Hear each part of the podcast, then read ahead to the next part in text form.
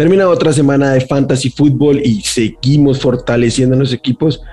Hoy venimos con una cosa distinta. Tenemos nuestros waivers, pero traemos algo más de lo que hablar. Esto es Hablemos de Fantasy Fútbol.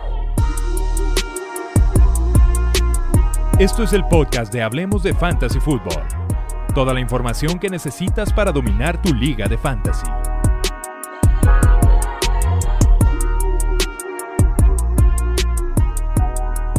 ¿Qué tal amigos? Bienvenidos al podcast de Hablemos de Fantasy Fútbol. Como siempre es un gusto venir a hablar. Pollo, Charlie, qué, qué gusto de antemano. Primero la bienvenida para ustedes. ¿Qué tal, Wilmar? ¿Cómo estás? ¿Cómo estás, Charlie? Todos los que nos están viendo. Un saludo a todos. Hola amigos, ¿qué tal? Wilmar, andas enfermito, ¿verdad? Se te oye tu voz ronquita. Eh, eh, pasé por un estadio de fútbol y me acabé un poco, un poco la voz. Ya podrán saber cómo le fue a mi equipo. E, e, eviten, eviten pasar por los estadios de fútbol. Eh, pues amigos, ¿qué tal? ¿Cómo están? Este, vengo caracterizado hoy de los uh, referees del juego del Monday Night. Están los pañuelos, levantar pañuelos. Este, terrible, ¿no? Eh, bueno, fue un juego emocionante. Creo que como para Monday Night ah, hemos tenido muy buenos juegos. Este también, pero así estuvo muy, muy malito el, el arbitraje. Pero ahorita mejor hablemos de fantasy, no hablemos del arbitraje. Eh, sí, pues bueno, pues vayámonos con las impresiones fantasy que les deja este, este Monday Night Football. Pues David Montgomery ya de regreso a su rol. Khalil Hebert pues, fue muy, pues otra vez ya un rol mínimo. Yo, yo, pensaba que realmente le iba a ser más un tipo de comité, porque realmente Khalil Herbert demostró muchísimo talento estas semanas. Pero pues. Yo no, entendí para qué traían a Montgomery ahorita. Si viene el bye en la semana 10, yo hubiera dejado que descansara una semana más. Herbert lo viene haciendo bien. No es como que digas, rayos, necesitamos al, al running back de regreso. no, no entendí esa estrategia, pero hay muchas cosas de Matt que no entiendo, ¿no? Como no ir por el touchdown cuando iban abajo como por 10 puntos y a patear un gol de campo. Digo, nomás se acercaron a 5 goles de campo. Yo creo que su estrategia era patear goles de campo hasta, hasta, hasta rebasarlos. Sí. Aunque fuera de 70 pues yardas. Aunque fuera de 70 yardas y quedara 20 yardas corto, no pasa nada. Eh, no, creo que se, ve bien Daniel Mooney, bien Cole Kmet, que yo lo he nombrado un bust. Creo que un juego, pues bueno, como dice, no, una flor no hace primavera pero fue un buen juego. Allen Robinson por ahí también demostró que no está muerto, pero eh, falta mucho todavía para ver este equipo, pues regularmente ser contribuyente en fantasy. Creo que Phil se vio mejor, hizo lo que pudo con lo que le dio la línea ofensiva y con lo que le permitieron los arbitrajes, pero pues el equipo de Chicago todavía se muestra limitado para, para nuestros fantasies. Por lado de Pittsburgh, pues Najee, pues es Najee, ¿no? Creo que es el, el jugador que siempre va a sacar a flota ahí nuestros fantasies, no nos va a dejar morir. Y no sé, Claypool, ¿qué le pasó a Claypool? Desapareció. hasta Deontay Johnson, hasta esa última serie que tuvo una recepción larga, realmente también había tenido un partido muy, muy discreto. Y eso que la, los, la defensa de Chicago en contra de los wide receivers es pésima. Entonces yo esperaba más de, de ellos, pero al mismo tiempo también, pues Big Ben ya no tiene el brazo por ahí. Ese deep pase de 40 yardas que lanzó este, que yo creo que hasta el pollo puede lanzar 40 yardas. No, este, no, pues ya no trae brazo. El de Les traigo un, nombre propio de este partido. Pat Fryer, tres touchdowns las últimas dos semanas. Ya Eric Ebron, pues parece que ya está totalmente borrado de esta ofensiva. Por fin. ¿Cómo, ¿Cómo, lo ven para lo que resta de temporada? Eh, alineable semanal, dependiendo del macho. Yo creo que por, por, por cómo es la posición de los Titans. No sé si mal recuerdo, ya habíamos hablado de él, ¿no? Hace un par de semanas todavía en, los, en los waivers. En los waivers, sí. Sí, sí, sí. Y yo lo puse como tigre en el, en el termómetro de esta semana. Y, ya pasó el bye, ya si lo tienes te lo juegas. Habíamos mencionado que había sido el máximo beneficiado de que no esté Juju. Los touchdowns son circunstanciales, no pasan, no los podemos predecir, pero lo están buscando y eso es bueno verlo. A mí me gusta mucho en cualquier otra clase donde no hubiera estado Kyle Pitts, hubiera sido mucho más vitoreado Pat Fryermuth. La verdad es que es un muy buen prospecto, pero pues factor Kyle Pitts. Y, con, toda seguridad, que, en el draft del año pasado era el, el Titan 1, pero fácil, lejos. Pero no le tocó. Y para responder directamente a tu pregunta, Pollo, alineable cada semana. Ya pasó el bye, ya eh, está muy bien, creo que posicionado. Salvo que venga una debacle y un juego realmente en que lo borren y nos ponga a pensar, pero un Titan que está recibiendo 6, 7 targets los últimos tres partidos, al menos 6 targets, de hecho, pues este es 6 y venía de dos partidos de 7. Eh, los touchdowns son circunstanciales, pero si hay volumen, hay oportunidad de anotar, ese es, ese es el tema. Su calendario no es el más cómodo, pero tiene un volumen para sustentar, aunque no sea, no sea tan cómodo y que se despega de, tantos otros tight ends que, que, podríamos considerar, ¿no? Claro, de acuerdo. De acuerdo. ¿Traes otro tema, Wilmar? ¿Ibas a mencionar algo más? no, de, de este juego nomás. Y si sacamos la dinámica en, en, Twitter para que nos comentaran qué podríamos hablar, la idea de hoy es, se acerca el, el trade deadline, van acabándose estas oportunidades, la semana en waiver no es muy robusta, entonces tenemos que encontrar cómo mejorar nuestros equipos por otra vía, por vía de intercambio. Tenemos que encontrar de qué hablar.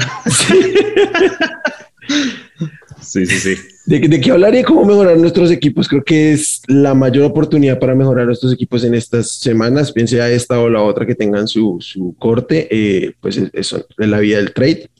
Eh, y empecemos pues primero con lo que nos dijo la gente. Pollo, ¿tienes ahí una pregunta Sí, aquí tengo una pregunta de del el-talash. Ahí nos hizo una pregunta, un saludo. Me pone que le ofrecen a Josh Allen y Christian Kirk en la liga, esta liga que es de Superflex con, con máximo de tres corebacks por roster. Se le ofrecen a ellos dos a cambio de Kirk Cousins, Keenan Allen y Brandon Cooks. Dice, pa, yo me inclino hacia un no, pero quiero escucharlos. Él tiene a Cousins, Daniel Jones y Taysom Hill. Y sus wide receivers principales son Justin Jefferson, Stephon Diggs, CeeDee Lamb y Rashad Bateman, quitando a los involucrados. Ok, ¿Quién, ¿a quién recibe él, perdón? Recibe a Josh Allen y a Christian Kirk. Y daría a Kirk Cousins, Keenan Allen y Brandon Cooks. Mm. Mm. Híjole, no, no, no, estoy familiarizado con la puntuación de la liga, pero yo creo que. Es half PPR, Superflex. Es Superflex. Y, sí, sí, sé que es Superflex. yo, yo, creo que sí me iría con, con Josh Allen. Yo, yo, creo que sí lo aceptaría. Digo, es, es difícil, pero es, sí, sí lo aceptaría. Pero dando, dando a Brandon Cooks como adicional, Charlie, a, a mí me parece que sí está pagando un poquito alto está caro, se puede negociar, se puede negociar. Tal vez Cooks está de más, tal vez te pueden devolver algo o tal vez pedir algo mejor que Kirk, pero no me desagrada recibir a Josh Allen, ¿no? Sí, lo bueno aquí es que el, cuerpo de, de wide es muy robusto. Está robusto. Digamos que básicamente Cooks sí está, sí está, no sé si sobrando, pero sí está un poquito este, en oportunidad de cambio y, puede mejorar. Yo lo que pediría es algo mejor que Christian Kirk. A mí Christian Kirk no, no me gusta. Este, ya aún, bueno, no estaba Murray, pero sin, sin, sin, sin AJ Green y eso ya vimos lo que puede ser él ahí. Igual va a volver de Andrew Hopkins, va a volver a AJ Green. Entonces, a, mí no me gusta Kirk. Buscaría un wide receiver mejor, pero eh, en, frío, como que sí me gusta por, el, por lo robusto que está eh, el cuerpo de receiver del buen Talash. Sí, pero que lo negocie un poquito más. Que negocie un poquito más bueno, ya nos escuchas, Talash, negocialo un poquito más y mejor el tema de Kirk, pero sí, ve por, ve por Josh Allen. la que le pongan más amor. De acuerdo. más amor ahí al y, un comentario adicional, no, no, le pongan máximos y mínimos a sus ligas, no, no coarten a la gente de utilizar estrategias. Este, yo tengo otra aquí, denme un segundito que perdí, ya. Eh, nos pregunta Johan, AJ Brown viene de partidos muy explosivos y el día de ayer un partido regular, aunque fue contra Ramsey. ¿Será prudente venderlo ahora? Me da un poco de miedo la ausencia de Henry y, de y que Brown termine cayendo en desgracia como DJ Moore con la lesión de McCaffrey. No, yo pienso que nunca es momento de vender a AJ Brown. No, al revés. Si ven a alguien que dude, vayan y cómprenselo. AJ Brown, yo creo que su su producción buena apenas está por venir precisamente por esa falta de Derrick Henry.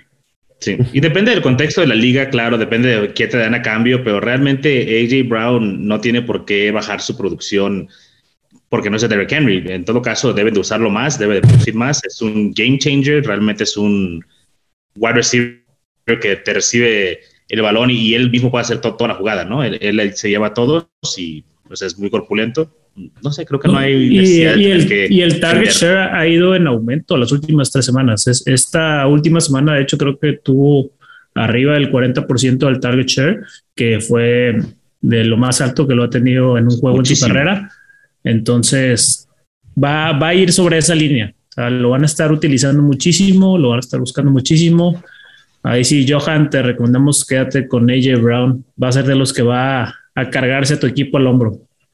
Sí, yo aquí voy a agregar que creo que con Derrick Henry puede haber una sobrereacción sobre lo que pueden ser los Titans. Yo sé que Derrick Henry es el, es el mejor jugador de este equipo, sí, pongámoslo claro. Pero sigue siendo, aunque él sea, si alguien lo quiere ver así, yo creo que en este momento lo es, el mejor running back de la liga sigue siendo un running back y creo que el juego terrestre puede disimularse un poco si, si es bien coachado y Tennessee es un equipo bien coachado. En ese sentido, pues obviamente eh, va a haber un downgrade en, ese, en ese campo, más aún con el par de corredores que tienen, pero eh, la ofensiva debería seguir andando, no tan efectivamente, pero debe seguir andando. Y más bien, AJ Brown va a absorber más targets de los que, de los que ya tenía. Como bien lo dice el pollo, tuvo su, su target más alto, 11 targets. Eh, la producción se queda un poquito corta, pero cuando tienes 11 targets, con el talento de AJ Brown en esta ofensiva con Ryan Tannehill, creo que la oportunidad es grande. De hecho, AJ Brown era uno de mis candidatos eh, para comprar.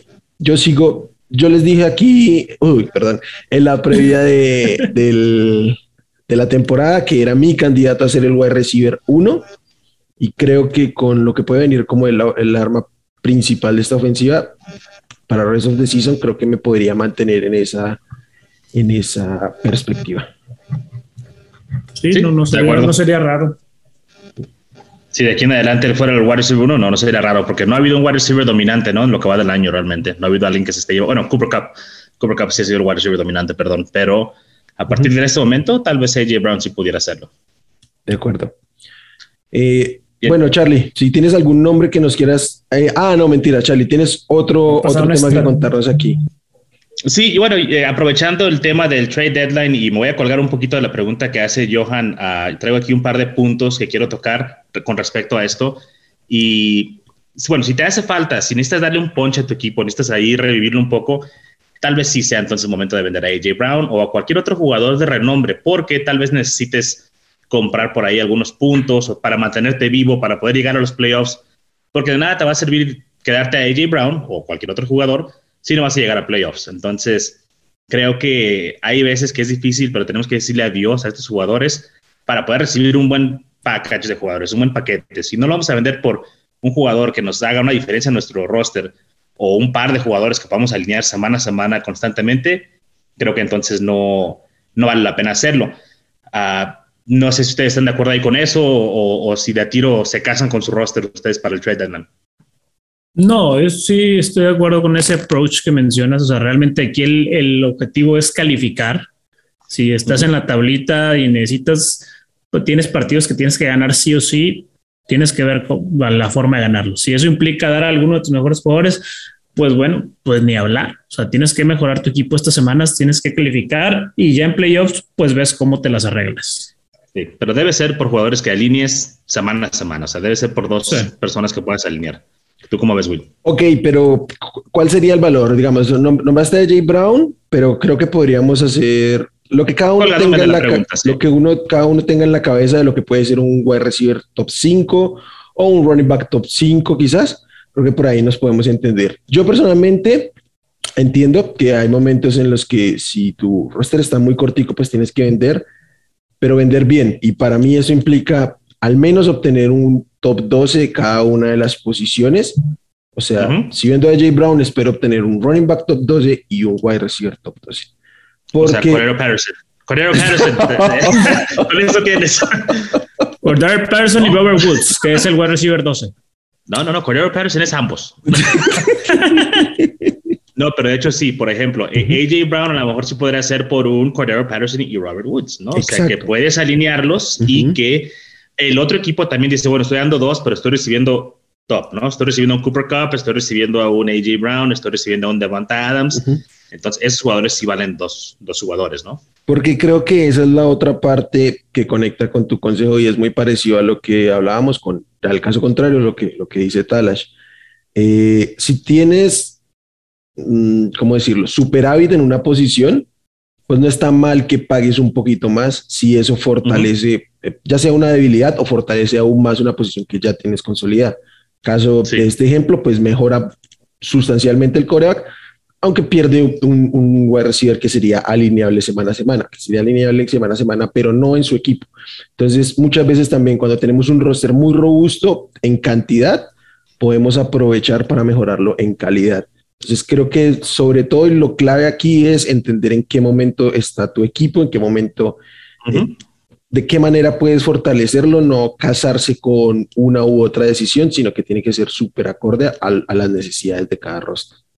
Sí, sobre todo si has venido batallando toda la temporada porque o sea, has, traído a McCaffrey en el IR y ya regresó, pero tu equipo necesita un empujón, pues tal vez sea el momento de vender a McCaffrey, ¿no? Pero tienes que vender bien. Entonces, siempre tienes que vender bien. Por dos jugadores, yo creo que ya cuando tratan de meter tres, cuatro, cinco jugadores, pero que son jugadores de banca, no te sirven de nada. Necesitas dos jugadores que sean top 12, top 15 de sus posiciones para que puedas hacer un buen trade. Si no, no.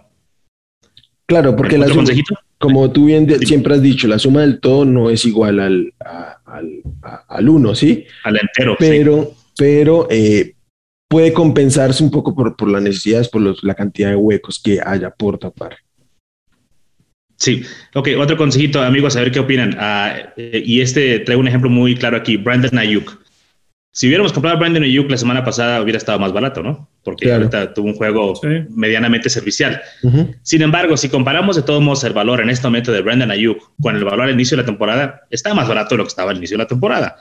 Entonces, creo que es un efecto donde la persona que tiene este jugador y que está desesperado de deshacerse de él, siente que lo está vendiendo bien porque lo vendió más caro que la semana pasada, pero realmente lo está vendiendo más barato de lo que hubiera sido al principio de la temporada y yo pienso en el caso específico de Brandon Ayuk, que va en ascenso, que puede tener un buen cierre de temporada. Y creo que podemos identificar un par de jugadores en el cual podemos decir, ok, venía a la baja, por ejemplo, Allen Robinson, ¿no? Allen Robinson hoy va a costar, bueno, ya cuesta más hoy porque produjo algo de lo que valía la semana pasada. Si yo te lo compro a tipo yo, que tú lo odias y me lo vas a regalar, porque sí, eh, a lo mejor tiene un buen cierre de temporada y me va a costar mucho menos de lo que tú pagaste por él. Entonces, me gustaría identificar un par de jugadores con los que las personas puedan ser frustradas y tratar de comprar. Eso es algo que me gusta hacer. O sea, soy un pochador de talento. espero que tengas razón con Brandon Ayuk porque ya lo aguanté 10 semanas. Ahora por fin lo alineé esta semana justamente. Oh, si lo aguantaste tanto, ya para qué lo vendes, ¿no? Pero o sea, sí hay gente que lo va a querer vender. Y por último, uh, yo sé que ya el trade deadline es semana 10, semana 11, dependiendo de sus ligas, y ya nada más quedan dos, tres semanas de vice pero también siempre trato de dar un jugador que este, su buy aún no lo ha tenido y comprar un jugador que ya pasó su buy, porque así te evitas tener buys en tu alineación. O tratas de vender el jugador que está en buy como me enviaste el trade con Chris Carson. me envió un trade con Chris Carson y Alex Collin y tiene el descaro de decirme que es para que asegure el backfield de, de Seattle. No tenía un running back el cual asegura el cual la línea de esta semana. No me acuerdo con quién fui como mi running back. de, eso no me, de eso no me di cuenta. no, sí, sí, sí, no me di cuenta. Pero hasta, me estoy poniendo rojo, qué pena. Pero, pero no, sí, sí lo aplican. me imagino, me imagino que. Sí lo aplican ahí. También Igual en, una, en, una, liga en la que estoy con Charlie también me no, no fue oferta de Charlie, pero, pero me llegó así. Una, puro, querían pedir, me pedían a Ezequiel Elliott a cambio de Lockett y Fournette, que los dos están en bye. Y es una liga que semana a semana te robas un jugador, entonces necesitas ganar. me... ocupas ganar, exactamente. Sí. Un saludo. y esas ofertas poco serias. Eh. También puedes tratar de, o sea, si tú puedes adquirir un jugador y, comerte el buy, pues también a veces sale más barato comprar en su semana de buy porque el otro equipo necesita al lleno jugador. Entonces, ese tipo de estrategias o puntos que tenemos que ver cuando vayamos de compras. Aquí, Charlie, ¿este factor lo tomas en cuenta o no para estos trade deadlines? El calendario de los playoffs. Si tu equipo ya está de cierta forma acomodado, o sea, tienes, por ejemplo, un Cortland Sutton que ya con, con el regreso de Jury, calendario un poco más difícil, ha ido a la baja y lo buscas a cambio de pues, un mismo Brandon Ayuk, otro, otro nombre de los que buscas que viene en ascenso y que trae un calendario más sencillo con mayor oportunidad para los playoffs. Sí lo reviso, sí, lo reviso y es un conjunto de cosas porque lo que estás tratando es encontrar el Montgomery del año pasado, ¿no? Encontrar un jugador que tenga un calendario a modo y agarrarte de ahí. Y esto sobre todo pasa en ligas que a lo mejor no va a ser trades por kickers ni por eh, defensas, pero que te empiezas a acomodar semanas antes con tus kickers o con tus defensas para los playoffs. Entonces sí, es un factor que hay que estar checando, los matches, los calendarios, ah, las tendencias, jugadores que van a la alta, jugadores que van a la baja. Entonces sí, es un factor, pero creo que es más determinante para mí eh, el jugador en sí que el calendario. Eh, no, importa. Ah, sobre todo para el trade deadline. Para, waivers sí, sí, sí, el calendario importa, pero para trade deadline no, tanto. Claro, porque a la larga o sea, a la larga, el jugador talentoso, el jugador con volumen es el que va a producir. obviamente va a tener picos y valles dependiendo de los machos, pero en el largo, mediano plazo, pues hay, que, pensar en, eso. Este, yo quería otra cosita de estrategia y es identifiquen bien las necesidades de sus, rivales. Eh, obviamente, no es ir a comprar un jugador porque sí, porque yo quiero a este jugador y, voy a ofrecer lo que a mí me parece que vale el jugador, es identificar qué es lo que tu rival necesita para así poder, este, pues básicamente que tengas una mayor oportunidad, ¿sí?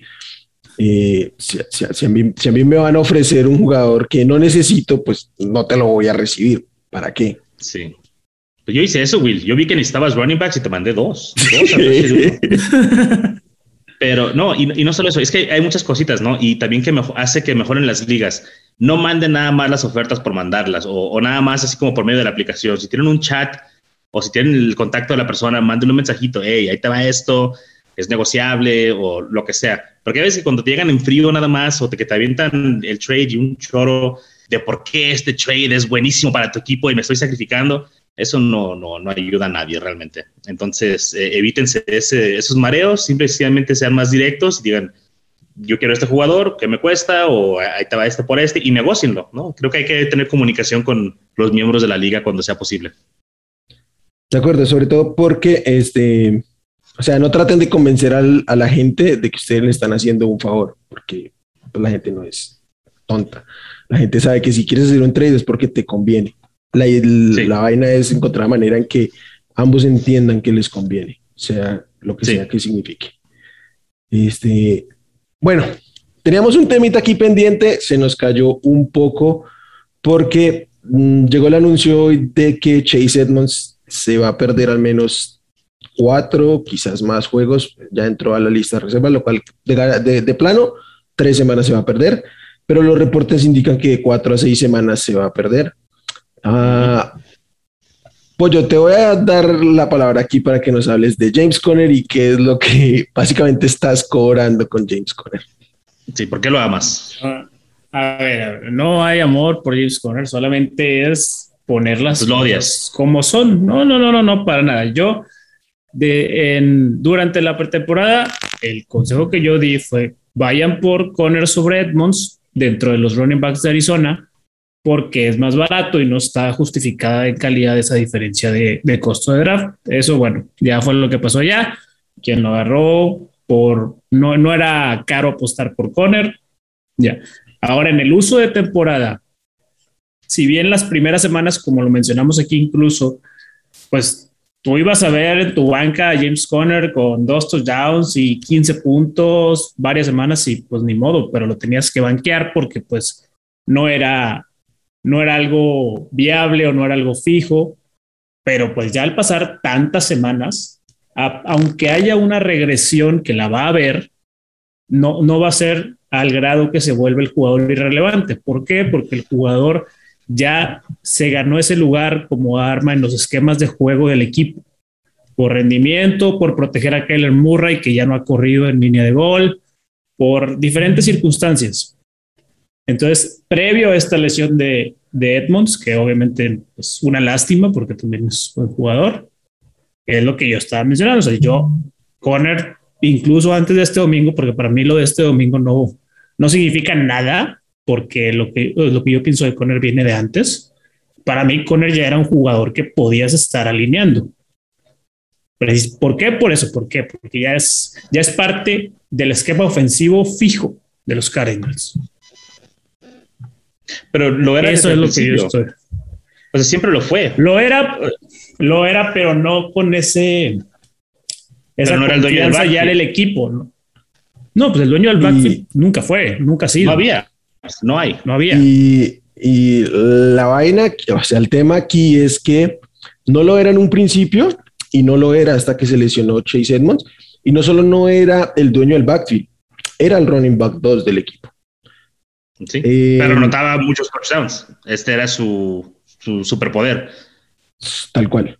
Eh, solo una semana, solo una semana ante Cleveland, previo, previo a esta semana. Básicamente, Chase Edmonds jugó un snap esta semana. Un snap. Entonces creo sí, que. esta semana es no cuenta para los creo que, creo, que el, pollo está de acuerdo con eso. Es, es, una semana que no vamos a obviar en producción, pero tenemos que obviar en, el, en este término de análisis. En el tema. La única semana en la que, en la que superó eh, James Conner a, Chase Edmonds fue en la semana 6 eh, en Cleveland. De resto, en snaps, Chase, en snaps, sí. Eh, Chase Edmonds 59 a 47, 65 a 38, 64 a 39, 65 a 44, 60 a 48. En la semana de Cleveland, 36 a 53. 69 a 29 y 58 a 38. Ni siquiera había una progresión constante de presencia en el terreno de juego. Creo que mucho tenía que ver un poco con el game script, pero constantemente Chase Edmonds era el running back que más presencia tenía en el, en el backfield de, de Arizona. Y no solo eso, en volumen, eh, nunca, nunca eh, Conner pudo disputar en términos de targets este, obviamente en términos terrestres es el que más carrocería tiene, pero ya sabemos eh, lo que siempre decimos, ¿no? Los targets son más valiosos en el fantasy que, que los acarreos y creo que por eso teníamos que seguir considerándolo. El tema es que James Conner tiene 11 touchdowns totales en esta temporada. En half PPR eso es más del 50% de sus puntos fantasy. No solo es insostenible, es, absolutamente ridículo que esto haya sucedido. Y, yo no siento que haya una fila para pedirle disculpas, pollo. O sea, por, lo mismo, por lo que acaba de decir Wilmar, o sea, ¿qué le vamos a ir a pedir disculpas? Oh, perdón, no sabíamos que ibas a anotar 17 touchdowns esa temporada. A ver, temporadas como la de la Garrett Blunt. Ese tweet de, de, la fila de las disculpas no es por, por antes del draft, no, es más por, por estas recientes semanas en las que de todos modos se aconsejaba huir de, de Conner cuando, aunque hubiera regresión, el tipo de cierta, de, todos modos, era alineable. Obviamente no vas a esperar que Chase Edmonds te dé 20 puntos cada semana. Es no me puedes decir eso, Pollo. el juego inmediatamente anterior ante Green Bay, James Conner tuvo cinco toques. Cinco toques de balón un running back con cinco toques de balón no es alineable en fantasy football.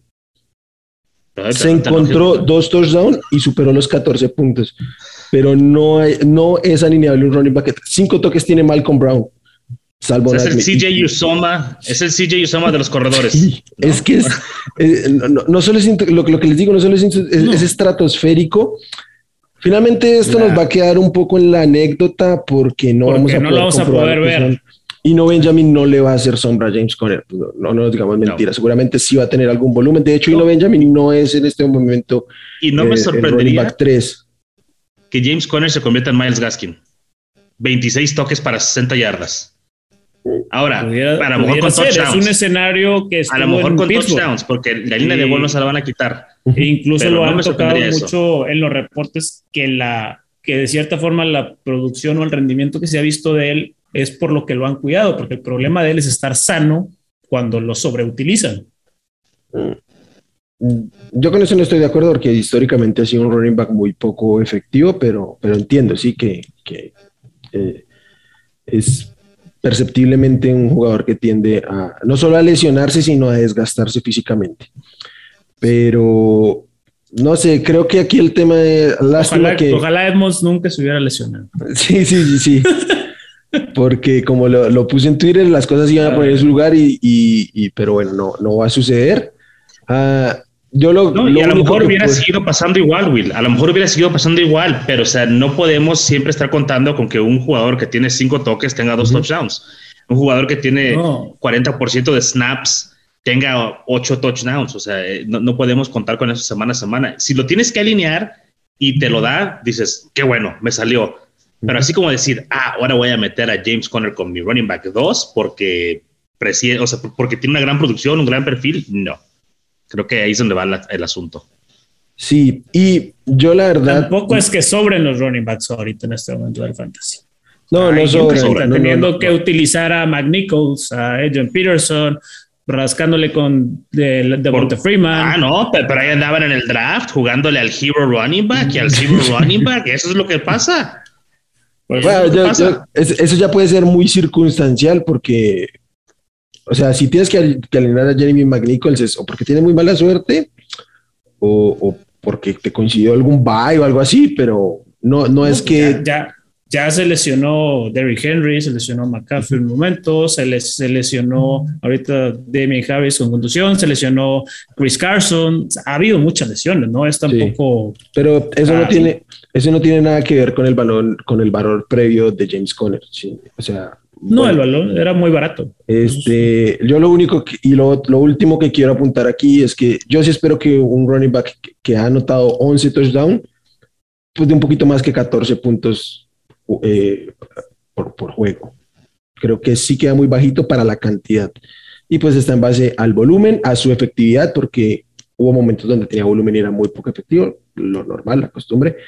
Pero bueno, eh, finalmente creo que ahora sí, aquí la conclusión ahora sí es que James Conner para mí es un va a recibir top 15, top 18 para lo que resta de temporada. Es, running back. Un running back. Mm. No me lo conviertas en Cordero Patterson.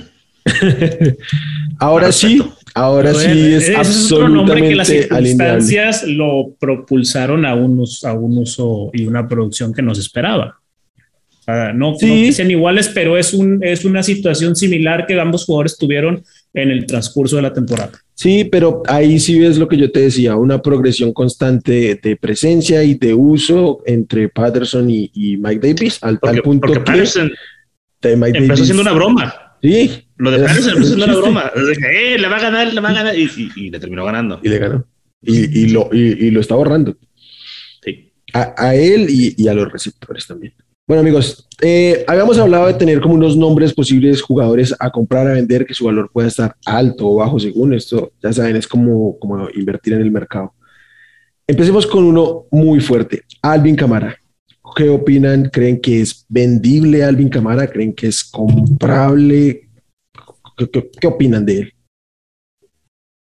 Yo vendo. O sea, si tengo a Camara y tengo la posibilidad de recuperar por ahí a lo mejor este un corredor y un receptor, como habíamos mencionado, top 12, top 10 o, más. Sí, definitivamente lo, lo vendo porque creo que hay un cierto tope, un cierto límite. Y aparte con Mark Ingram ya sabemos que ni siquiera tiene el 100% de ese backfield porque pues está ahí dándole ese, ese, refresco que nunca lo ha tenido, lo sé, antes de que lo menciones, nunca ha tenido el 100% del backfield, pero tenía a Drew Brees lanzándole los, los balones cortos y el check down y todo esto, cosa que ya no hay. Entonces, se pudiera cambiar por ahí por uh, dos jugadores, sí, definitivamente se cambiaría a Alvin Camara yo. Y no te voy a estropear por quién, te voy a dejar ahorita que menciones tú tu nombre, que sé que traes ahí en la mente, pero no sé el pollito, ¿qué piensa? No, yo estoy de acuerdo contigo, Charlie. Es, es un jugador, como tú dices, que tú lo, lo drafteaste para que cargara a tu equipo por la situación en la que estaba, además favorecida por todo, que no había competencia en el backfield ni nada. Y pues ahora con Ingram, pues de cierto modo vuelve se topa ese, techo, ese upside que tú esperabas de cámara. Entonces, si puedes obtener algo bueno a cambio, véndelo totalmente. mejora tu equipo en, en, líneas generales, dando, dando esa estrella y que ese techo topado se lo coma alguien más. Sí, eh, yo, además de, de, Ingram, creo que lo que más le va a afectar es cuando Tyson Hill sea el coreback de este equipo, porque yo estoy seguro que Tyson Hill va a ser el coreback de este equipo. Este, Peyton no se, va a, no se va a aguantar eso y además tiene a Trevor Simen ahí tampoco. Es como está muy difícil sentar a Trevor Simen. Entonces, ya sabemos que con, con, Tyson Hill se acaban los targets en, en red zone para cámara y eso es muy valioso. Aquí voy a mencionar un nombre que para mí es una compra, sobre todo, es, para mí es una compra obligatoria en Dynasty, si es que lo consiguen, pero yo incluso en redraft me sentiría cómodo, intentaría conseguir más, pero me sentiría cómodo comprando a DeAndre Swift en un mano a mano con Alvin Camara. A mí DeAndre Swift en volumen, en eficiencia, el target que tiene su equipo es sumamente atractivo y creo que puede estar en un ligero bache de valor porque viene un par de semanas este, que la gente lo va a dejar pasar. Es un mal juego, un bye, y creo que puede estar ahí disponible y la gente se le puede olvidar. Y está esto que dice Charlie, comprar un jugador que ya está su bye y aquí en adelante, pues a, darle. Y, y es ese uno a uno, ese mano a mano entre Camara y, DeAndre Swift, eh, DeAndre Swift, estoy seguro que sí te lo hacen, te lo cambian. Y como mencionaba el pollo antes de que entráramos al aire, yo pienso que hasta puedes obtener más. Puedes obtener DeAndre Swift Plus por Alvin Camara, porque pues el, el, nombre vende. El nombre. Y no es que Camara vaya a ser de repente Miles Gaskin o, o Mike Davis, pero no va a ser Alvin Camara top 3 como lo pensamos. Bueno, por lo menos eso creo yo. Entonces sí, también se me hace un jugador muy muy comprable de Andrew Swift, así como es vendible Camara. Y traigo dos nombres. Sí, ya me disculpé, ya. De hecho, ya, estamos todos en el barco. Tradeé por él en algunas ligas, entonces ya somos Team Swift. Bien, a huevo. Este, traigo dos nombres, dos receptores que se pueden considerar caros si es una liga competitiva que estén muy atentos, pero que no tienen tanto nombre. Entonces creo que se pudiera comprar por comprar es alguno de ellos dos son Marquise Brown y Michael Pittman. No son nombres sexys, no son nombres que precisamente por eso creo que igual como con el Swift y Camara, creo que con algunos coligueros sí pudieras sacárselos no al grado de la producción que están dando, porque Pittman ya es, es el uno clavado con Wentz y tiene un volumen importante. Y, y Marquise Brown pues trae una producción también interesante con, con Lamar me monto en tu argumento a ah, Pollo para mencionar un jugador que yo vendería, Mike Williams. Y yo vendería a Mike Williams por cualquiera de esos dos jugadores que acabas de mencionar, yo creo. O sea, sobre todo Pittman. Pittman me gusta más que Brown, pero yo, pienso que podría hacer ese cambio y sentirme cómodo con él. No sé ustedes qué opinan de, creo que me gusta. y creo que podría sacar más, ¿no? En teoría, o creo que la gente tiene una mejor una mejor valoración en este momento de, de Mike Williams. Muchos se quedaron con, con, su excelente inicio. Creo que quizás el momento de venta incluso ya está un poco tarde, pero sí. Pero no lo puedes vender en ese momento, Will. O sea, no lo puedes vender en ese momento. Tenías que ver hasta dónde llegaba ese. Eh, Yo no estoy de acuerdo con la Ustedes dos saben que para mí, Allen siempre fue el wide receiver uno de ese equipo. Para mí siempre fue vendible Mike Williams pero entiendo, entiendo que la gente quisiera quedarse además porque era emocionante quedarte con este jugador de octava, novena ronda que te iba a ganar una liga.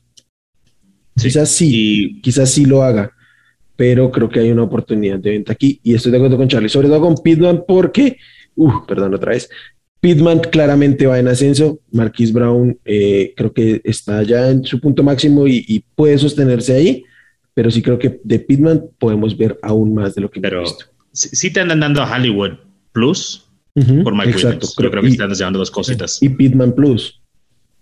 También, pero creo que te dan más incluso por, por, Hollywood, o sea, o acompañando a Hollywood. Además, ah, porque es uno, de estos uno, de estos nombres que la gente, la comunidad fantasy por algún motivo de el estigma. No, no, no los quiere. Sí, sí, es, es, es, común y hay que capitalizar con eso. Uno más que yo traigo a comprar Melvin Gordon, eh, tú Melvin Gordon de los de Denver Broncos que está en el timeshare. Yo sé que es a veces difícil cuando, como con los Tyrants, ¿no? Cuando hay dos, pues no hay ni uno, pero realmente le confían. Está jugando muy bien. Número uno está jugando muy bien. Uh, sí, aquí hay dos. Eh, confían en él, eh, le están dando oportunidad y no se ve que le vayan a quitar esa oportunidad por lo o sea, no ahorita. Y tal vez la gente se puede ir con el, el timeshare, con, con ese tipo de, de, argumento para poder este, soltarlo un poquito más fácil. Para mí es un jugador que se puede comprar. Sí, sí, sobre todo si tuviste, se, fue Derrick Henry, buscas algo que te pueda dar alguna producción estable, porque, porque el piso, el piso de Melvin Gordon como de es muy estable, es muy estable y es lo que necesitas ahí de running back 2. Y ya así que, que, tu, que tu Joe Mixon o tu running back 1 te, te, saque ahí las papas del Tu James Conner. Tu James Conner totalmente. Con del Patterson. sí. Este, no, yo tengo un problema aquí, es Melvin Gordon en este momento es el running back 15 de la temporada. ¿Cuál es el techo de Melvin Gordon si es que lo quieres comprar en este momento? O si, este. o si simplemente crees es que la gente lo va a vender más barato de lo que realmente vale. Es lo que yo creo. Yo, creo que la gente no se da cuenta que Melvin Gordon es el running back 15. O sea, y que te lo van a vender por, por cualquier cosa. ¿Por Miles Gaskin? No por Miles Gaskin, porque creo que nadie está activamente comprando Miles Gaskin, pero. No sé, capaz sí. sí. Este, ha tenido un par de juegos explosivos y, quizás sí. Yo compraría cualquiera de los dos. Creo, creo, que el piso que dan ambos running back de Denver, obviamente. Ah, ok. De repente pensé que cualquiera los dos. sí, ¿Quién es este muchacho y qué hizo con Wilmar? Ya, Javonte en este momento ni siquiera se, alcanza a colar al top 24, pero mm, creo que de aquí en adelante deberíamos considerarlo al menos un top 24. Entonces ya por ahí creo que uno le va sacando algo. Y la, el, breakout de Javonte tal parece que no va a llegar. Yo no voy a afirmar que no, pero es bastante probable. Eh, creo que para este momento ya hubiéramos querido ver otra cosa de esa repartición del backfield, pero la realidad es que Melvin Gordon lo ha hecho muy bien, muy bien está jugando bastante bien, además está anotando, quizás ahí también puede haber una regresión de touchdown, pero, pero bueno, sí entiendo el punto y sobre todo si quieren comprar seguridad. Lo que yo no haría aquí es vender receptores para comprar a ninguno de los dos por un tema de upside. Mm, hay, un nombre aquí que tanto pudiera ser comprar o vender. Bueno, al menos así lo veo yo, porque para el nombre que tiene, para la posición tan escasa, pues no ha producido como lo hemos querido, que es TJ Hawkinson. venderían o comprarían en este caso a TJ Hawkinson porque realmente la producción no está, no ha estado estas últimas semanas, ya, ya se ha prolongado de cierta forma. Después de sus primeras semanas explosivas que todos creímos que se iba a justificar el, el capital eh, que se invirtió en él. Ahora, pues es, tiene más percepción de puro nombre y poder pues conseguir algo más para mejorar tu equipo y streamear Tyrants. Eh, si me obligas a contestar, precisamente ese, es, eh, ese sería mi argumento. Vendería y streamearía. Porque, pues vaya, si, si me voy con la producción de cualquier Tyrant, pues me, voy streameando o, hubiera tratado de coger a Frymuth o a Dan Arnold o algo por el estilo y, y vendería. O sea, pero de ninguna manera compraría, a menos de que fuera Dynasty, pero para ahorita, para redraft, no puedo verme comprando a TJ Hawkinson. No sé tú, Will. Yo no vendería, no vendería. Entiendo que no, no se compre porque no, no es un, factor diferencial TJ Hawkinson hoy por hoy. Pero no concuerdo con que la producción no, no haya estado. De hecho, dame un segundo porque tuvo un gran juego previo al bye. Bueno, este, en, lo que sacas esa información, déjate digo porque yo sí vendería, porque si te van a dar algo a cambio que sí puedes tener de valor, como un receptor, o lo puedes este, hacer un paquete con otra posición y mejorar una posición, preferiría hacer eso y meter cualquier tight end. Eh, yo, lo, que quiero es que la producción no ha estado a la altura del, cartel, el nombre que tiene el jugador. Sí, entiendo. Eh, y que por eso. Los tight ends se han quedado de ver, ¿eh? Que por eso sí los puede. Los han quedado de ver. Sí. Sí. Incluso. ¿Tres el dato, Will? Incluso, sí, no, pero perdón, estaba viendo una liga que Tyrant Premium. Tyrant Premium. Eh, no, tuvo 13 puntos, lo cual sí es un buen juego porque ni siquiera anotó. Ah, lo que me gusta es el volumen, sí, pero realmente no hay diferencia entre él y otros Titans, entonces sí entiendo. Si se pueden con el nombre, entonces sí, vendan a, a TJ Hawkinson. Y tres unos receptores, ¿no? También Will, compra-venta. Tengo uno que no sé qué tan fácil sea comprarlo, pero como a mí me gusta mucho, es, muy probable que sobrepague por él, es Jerry Judy. Eh, regresó, regresó bastante bien, salvo la recepción grande de Tim Patrick. Judy debió ser el, líder receptor de este equipo, fue líder en target, fue líder en recepciones. se vio jugando bastante, bastante bien, como se vio en ese primer juego de la temporada. Corland Sutton, mientras, mientras este, Jerry Judy ha estado en campo, promedia al menos tres o cuatro puntos por debajo de lo que promedió sin, sin Jerry Judy ahí. Eh, siempre he creído que Jerry Judy es el wide receiver uno de esta ofensiva y sigo creyendo que no toda la gente entiende eso. Entonces, por ejemplo, para mí en mano a mano prefiero a Judy sobre Corland Sutton. Si alguien me propone eso, yo aceptaría. Y creo que en algunos escenarios incluso podría conseguir algo más, no mucho más, pero algo más este, en ese tipo de, intercambios. De acuerdo con lo de Judy y, Sutton, no sé qué tan fácil es comprarlo. No sé si realmente la gente tenga el concepto que tú crees que tienen de, de Judy, pero pues se pueden comprar. Sí, de acuerdo. Vayan por él. No pierde nada. Wilmar, tú, eres el, bronco de aquí. ¿Cómo es el panorama de esta ofensiva con esta temporada? Porque Tim Patrick, no, no sé la verdad si sea porque no jugó Noah Fant esta semana, pero no desapareció, como se pensaba que se iba a desaparecer cuando regresara Jerry Judy. En cambio, al revés, el afectado se vio más Cortland Sutton en este caso. Pero pues fue un juego raro porque no creo que ni tú creías que iban a palear hacia los Cowboys. Oh, son clientes. a ese, grado. Desde el 95 no nos ganan, entonces. Son unos clientazos los Cowboys. Son unos clientazos los Cowboys. no. Es la única persona que creía que eso iba a pasar. me, me, me, tentaron apostar y la verdad nunca hubiera apostado que Denver ganaba ese juego. Pero no, pero igual Obviamente Tim Patrick no va a desaparecer, pero es que este, este equipo juega mucho formación 11. Entonces, pues hay muchas formaciones de tres wide receivers. Creo que sí, aquí el gran perjudicado va a ser Corland Sutton. Mm, a ver cuando esté Fan, porque además cuando está Fan, esta formación 11 muchas veces es que Fan también está en el, en el, en el slot. Entonces, pues vamos a ver. Eh, yo creo que tiene que haber una regresión con, con Tim Patrick. Igual su volumen no está grande, pero es que es muy productivo y pues tuvo esa recepción grande de touchdowns. Eh, yo trataría de vender a Corland Soto, la verdad. A mí me encanta, creo que es, es un alfa poco valorado en la liga, pero en este momento no es el receptor uno de su equipo y con no sé si sea siquiera el target 3 del equipo. ¿Y qué consideras que podrías obtener por Cortland Sutton? A Jerry Judy, a Tyler Lockett, a no sé. Jalen Waddle. Jalen Waddle. Posiblemente, sí, sí, sí. Alan Robinson, seguramente. Ahorita. Obviamente, pero, nunca, nunca lo haría, nunca lo haría. Con todo lo que lo he mm. defendido, no daría a Cortland Sutton por, por Allen Robinson. De hecho, y de paso, aunque este nombre llega dos semanas tarde, yo compraría Tyler Lockett. Ya se anunció que regresa Russell Wilson. Yo lo hubiera comprado previo al bye porque igual te vas a comer el bye, pero la gente no tiene en la cabeza que solo se iba a perder un partido más Russell Wilson. Pero bueno, ya pasó y además tuvo un gran juego en este último y, nada. creo que puede ser un poquito polémico porque sí el que, me hizo perder la apuesta, maldito.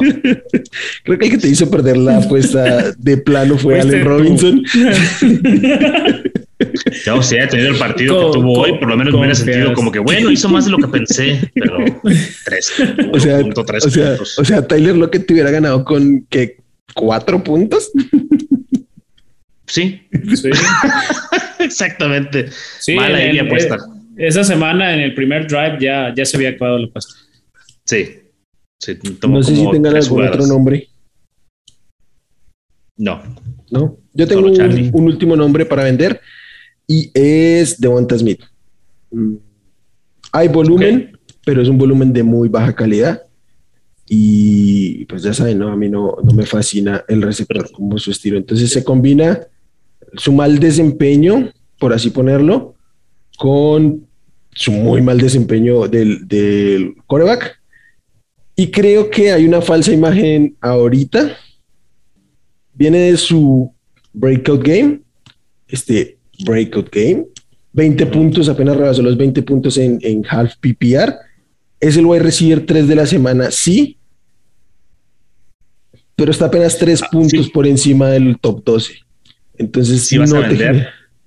ahorita es cuando. Claro. Y recordemos que es una semana rara. Colt McCoy fue coreback top 12, entonces... Sí, sí, sí. No, lo que quiero decir es que puede, puede haber este imaginario en que es el wide receiver 3 de la semana, que explotó, pero su explosión no te hizo ganar un, partido de fantasy. Bastante probable que no, porque no hay una diferencia real con el top 12, con el top 24. Jerry tuvo 5 puntos menos y fue como el top, el wide receiver 18, creo.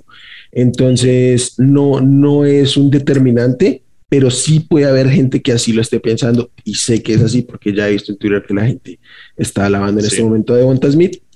Quizás tenga algún otro juego mejor que este, sí, pero este no es una producción sostenible para Devonta Smith y creo que es el momento oportuno de venderlo, aprovechar su nombre y el hype que pueda generarse alrededor de él y que otros puedan generar alrededor de él. Y, va a estar difícil encontrar quien quiera comprar este flaco, ¿no? Porque, como dices tú, los targets son de mala calidad.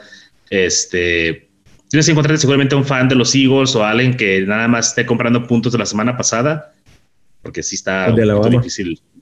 Son de, la, los, los, fanáticos de Alabama también. Así como, como Jerry Judy, todos Alabama. eh, Alabama. Pero, creo que es difícil. Los, fanáticos de Alabama también tienen mucha estima de Wanta, entonces creo que ahí hay otra oportunidad de, vender. Sí, a Henry Rux. eh, listo, creo que esos son los nombres que teníamos, ¿no? ¿O, o tiene algún sí.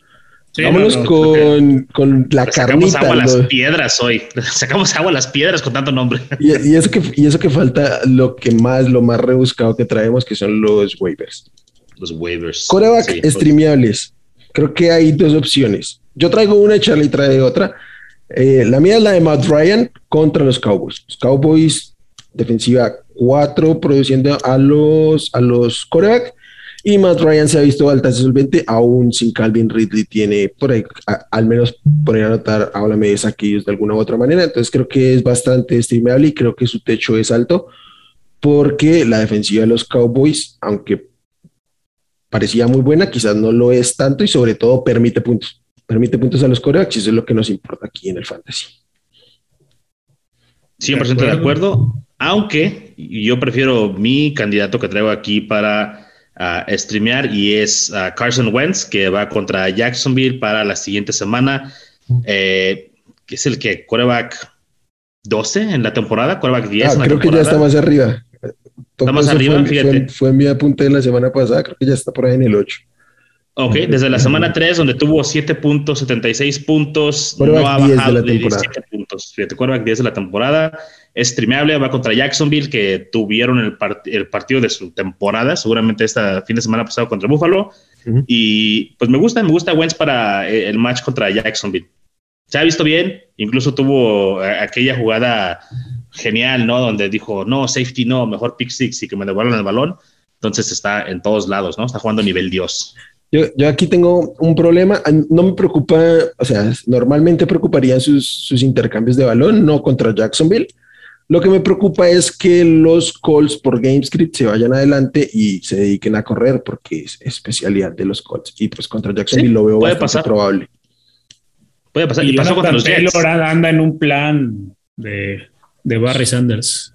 Sí, pero fíjate, pasó contra los Jets y todos tuvo 24 puntos. Entonces, y no, y no necesitamos 24 puntos, necesitamos que nos dé de 15 a 17 puntos para streamear y con eso estamos contentos. De acuerdo. Solo que no lo digo no porque no me guste, porque el por qué prefiero a, Ryan, porque va a venir de atrás aquí, sí, más bien. Entendido. Listo, vámonos con los running backs y traemos un nombre sacado de, de la temporada que 2016 tal vez. Devonta Freeman líder del backfield ancianil de los Ravens. Uh, este Murray estuvo inactivo. No sé qué tan sexy puede ser y aquí se puede ver qué tan rebuscados están los waivers de esta semana. Pero pues es el wide receiver uno de su equipo, sea lo que sea que esto signifique. Running back, sí. Sobre todo si va a estar uh, la TV Murray perdiéndose juegos, ¿no? Creo que él es el líder de este, eh, eh, el líder de este Ruko Back Team o, como le quieran llamar. Creo que está por encima de Tyson Williams, evidentemente, por encima de Le'Veon Bell. Y pues bueno, o sea, ya ahorita está muy, muy, muy profundo, o, más bien hay muy poca profundidad pues en, los uh, waivers. Tenemos que ir muy profundo para encontrar estos nombres. y es realmente el único que veo que pudiéramos utilizar esta semana, ¿no? Sí, es que viene de, de, tres acarreos y, tres toques por aire, tres eh, recepciones, targets. No, tres targets y dos recepciones. Pero eh, creo que sobre todo está aquí el tema de la escasez que nombraba el pollo. Ya ahorita casi que cualquier running back lo consideras un top 24 porque son los que quedan. Hay como 24 running backs en la liga. Entonces, yo no sé si, si Devonta Freeman de aquí en adelante puede hacer un top 24, pero por ahí va a rondar como el borderline, yo creería. No, pero para la siguiente semana contra Miami, si él es el que va este, de titular, alineable completamente. De acuerdo. Y, eso es todo por parte de los running backs. Mm, yo creo que sí, salvo que alguien quiera nombrar a Eno Benjamin. No. Yo no. No. no. Wide receivers, y aquí sí creo que hay un poquito más. La explosión de Elijah Moore en ausencia de Corey Davis al fin produjo quizás como muchos queríamos y esperábamos. Ah, ¿Les gusta Elijah Moore? Creo que sea estable o que haya sido un juego y hasta ahí. Me gusta sí y solo sí Zach Wilson no es el coreback. Ok. No se había visto hasta que se fue Zach. Entonces, creo que por ahí va el asunto. Mm. Sí, pudiera ser. Digo, creo, creo que todo indica que el que va a iniciar todavía es Mike White, pero híjole. Que el partido pasado, la mayor parte de su producción fue con Josh Johnson, pero siempre y cuando no sea Zach Wilson, sí. creo que por ahí nos podemos aventar un clavado con él. Corey Davis parece que esta semana ya regresa también. No sé qué tipo de uso le vayan a dar, si precautorio o full. El Moore, pues sí se le ve talento. No sé si metería un waiver por él, la verdad. No, no, no estoy convencido de ese grado. Digo, eso habla de lo, de lo flacos que están los waivers esta semana. Pero, pues bueno, si estás muy desesperado, ve, tómalo. No te escuches convencido, pollo. Puedes decir que no y no pasa nada. ¿Sabes qué? Pues no, no me gusta, güey. No. A, mí me gusta, a mí me gusta. Creo que es, es, una apuesta por el talento. Creo que todos sabemos que la Yamure es un jugador talentoso. Frente a eso, creo que no hay duda. Eh, creo que el, el, debate está en la oportunidad. Mientras ha tenido oportunidad, ha sido relativamente efectivo. O sea, mientras le han dado el balón, ha estado por arriba de las 11 yardas por target, de, por recepción y este tipo de cosas. Ya son tres semanas superando los seis targets. Este hubo un aumento de snaps, no ha llegado a los niveles eh, de presencia de snaps que tenía a principio de temporada, pero recordemos que ahí no estaba Jamison Crowder, que es como con el que más se compite el rol. Mm, hay que ver cómo se comporta Corey Davis, pero creo que, de cierta manera pueden alimentar a los tres y creo que el, que debe ir en ascenso sí debe ir a la Yamur. No es un waiver para agarrar y poner, además porque van contra Búfalo, pero sí creo que es un stack para tener ahí. Después de Buffalo tiene un calendario muy interesante, entonces eh, a, mí me gusta y sí metería por ahí una prioridad por, el Ayamur y sobre todo pues, siendo una, una semana tan placa, claro que, lo haría. Muy bien. ¿Cuál es el otro nombre que nos tienes, Bernardo? Sí, necesitamos otro nombre porque el pollo está asqueado. Sí, ya. Ok, y el otro nombre es mi muchacho Donovan People Jones. Ya saben que yo me ando jugando este dardo desde hace varias semanas. Era un dardo, pero en este momento ya no está OBJ. Y creo que ya después de Jarvis Landry es claro que el que está ahí es, es Donovan, Donovan People Jones. No es que tenga un gran volumen, pero tiene una capacidad de jugadas explosivas que como opción de flex, quizás flex 2-3, pues esa explosividad sí te brinda mucha, mucha oportunidad de que despegue. Si me preguntas a mí, es el, yo lo prefiero sobre Jarvis Landry por ese upside que tiene. Jarvis Landry tiene un piso muy estable, muy estable, pero Jarvis Landry de todos modos, pues no va a ser un titular constante de tus equipos. Yo prefiero tener esa opción de Donovan People Jones en mi banca y que sin un matchup me veo necesitado de un jugador con upside buscar en ese flex que tú mencionas a People Jones que tener a Jarvis Landry. Sí. Es justo lo que es. Es un jugador de rómpase el cristal en caso de emergencia y hasta ahí. En, mi opinión, yo no es un jugador que perseguiría. Ah, pero puedo entender el uso que, que, podemos encontrarle, ¿no? Pero no, no es como que uno de mis jugadores eh, favoritos. Es una semana muy difícil para, para waivers, entonces, entonces e, es lo que hay. Yo incluso uh, sí prefiero a Elijah Moore en, sobre Donovan Peoples Jones. Ah, que poner uno de estos dos. Yo también, yo también. Pero, no, no, eh, pero yo entiendo, el, el, son usos diferentes, ¿no? Elijah Moore es probablemente que pueda encontrar constancias, le dan esta confianza y él puede seguir desarrollando. Y por hacer una comparación que a lo mejor no es 100% ahí fidedigna, pero todo el mundo lo voy a decir, no me importa. Es, eh, Donovan Peoples Jones es como un tipo Nicole Hartman. Probablemente mejor que Nicole Hartman, pero es como un Nicole Hartman. Es un field stretcher. Sí, solo que mm, ese es un field stretcher que puede ser el principal receptor de su equipo. A mí lo que más me gusta de, de Donovan People Jones es que siempre, siempre ha estado en el campo. O sea, todos sus partidos tienen al menos un 60% de snaps, salvo cuando se lesionó y el partido posterior que no jugó, siempre ha estado en el campo. Y ya en sus últimos juegos, eh, no solo lo targetean, sino eh, las ya pues, son bastante considerables. Entonces, por eso a mí me gusta como es una opción de flex de mucho upside que capaz en una de estas nos va a dejar un cero, no solo porque se haya lesionado como ya, ya lo hizo. Y bueno, la opción de tight end de siempre en este turno es Dan Arnold de los Jacksonville Jaguars, que está teniendo volumen, que siete targets para él en esta semana. Y que además va contra los Colts, que son de las ocho defensas que más permiten. Entonces creo que combinar volumen con matchup, ya saben, eh, creo que esa es la clave para buscar waiver y sí. es, streamer esta semana.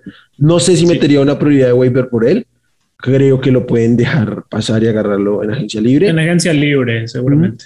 Pero este es un tight end que yo incluso puedo considerar para quedarme en el resto de temporada si sigue teniendo el volumen que, que viene teniendo. Viene de 10 targets, ahora 7 targets. Ya, ha tenido previamente un, juego de 8 targets. Entonces, a mí me gusta. Ya pasó el bye le pasó el bye. O sea, ya, si lo levantas, ya te lo puedes quedar en tu equipo. Eh, es un jugador que tiene volumen, como mencionas. Travis, eh, perdón, Trevor Lawrence lo, busca ah, desde que, desde O'Shaughnessy, ¿no? Ya, ya se buscaba al Tyrant mucho en esta ofensiva, entonces creo que estamos protegidos en ese sentido ahí con, con ese receptor para tener un nombre que de los que no mencioné, lo mencionamos la semana pasada, pero probablemente siga muy disponible y volvió a ser el, líder en yardas de, los receptores de su equipo. Tu muchacho, nuestro muchacho Jamal Agnew. Eh, fíjate, me estás preguntando como a quién le tengo más confianza. Pues le tengo más confianza. De los que mencionamos, People Jones, Elijah Moore. Ah, entre ellos, o sea, sí me gusta más Jamal Agnew, pero, o sea, específicamente estoy comparando a Dan Arnold como tight end o meter a este ah, Jamal Agnew, creo que prefiero a Dan Arnold, sí. Sí, sí, sí. Pero lo, de Jamal Agnew es divertido, simplemente porque ni siquiera es wide receiver. Ajá. ¿Tú qué, Will, quieres decir? Yo, yo prefiero a la Jamur que a, que a Agnew, pero sí a Agnew lo preferiría sobre Paul Jones. Probablemente no en mis equipos, pero creo que sería la decisión acertada tener a Agnew. Y me parece un poco oportuno del pollo decir que es el líder en recepciones, tres, eh, en, en, yardas, tres yardas más que, que, la Vizca y, y otras tres más que, que, Marvin Jones. O sea, tal cual como les di en el termómetro, están los tres en una misma bolsa. No mentí. No, no mintió, El, pollo es Datos duros y concisos. Siempre, siempre es lo que van a encontrar. No, no son opiniones, son datos concisos. Datos, datos líder en, puntos y en yardas de, su equipo. Eh, bueno, amigos, con esto cerramos. Qué difícil semana de waivers, pero ahí les cargamos un poquito. Creo que no es la semana para este, gastarse. Ya sé que creo que yo digo esto siempre, pero este más que nunca. No, que no te gusta hacer waivers. Este, este año sí, eh, este año ya no tengo con qué meter por ahí. Este año sí he hecho la tarea. Pero mira, haz como los uh, referees del Monday Night Football. No. no, es que no ves nada, no ves nada y le te picas a la computadora y a ver qué jugador te dan en los waivers y ya, tan, tan. De acuerdo. Aquí yo creo que lo que más hay que perseguir son en este momento jugadores que hayan soltado y que puedan estar disponibles. Creo que ligas competitivas eso es lo que más hay que ver. Si estado del Beckham Jr. por ahí, ah, creo que no es un mal stack Darren Mooney, Allen Robinson también, si todavía si están por ahí, si el pollo está en su liga y ya lo soltó, creo que tienen que, esos jugadores ya lo solté. que, que soltaron. Yo pensé que ibas a levantar al pollo, güey, así si el pollo está en su liga, levantan al pollo, lo dejan ahí Tienen a Allen Robinson y levántenme a mí en su liga, busquen ahí un, y van a tener la misma producción. Es que creo que tiene razón, lamentablemente, pero sí. bueno, amigos, un gusto. Ah, nada, ya saben, aquí en YouTube, suscríbanse, activen la campanita para que nos sigan y les lleguen las notificaciones. Déjenos sus comentarios a quienes nos escuchen en formato podcast. Nos encuentran en redes como arroba Hablemos Fantasy en Twitter y en Facebook como Hablemos de Fantasy Fútbol para que nos dejen ahí sus comentarios, preguntas, opiniones, quejas, reclamos. Y Wilmar los atiende personalmente, ¿eh? Tal cual. y asumo, todos. y asumo la responsabilidad de recomendarles que no utilicen a, David Montgomery porque iba a estar limitado. Pero bueno, unas salen y otras no. Nada, amigos, que gusto estar aquí. A todos los que nos escuchan, muchas gracias. Bye. Gracias por escuchar el podcast de Hablemos de Fantasy Football. Para más, no olvides seguirnos en redes sociales y visitar hablemosdefutbol.com.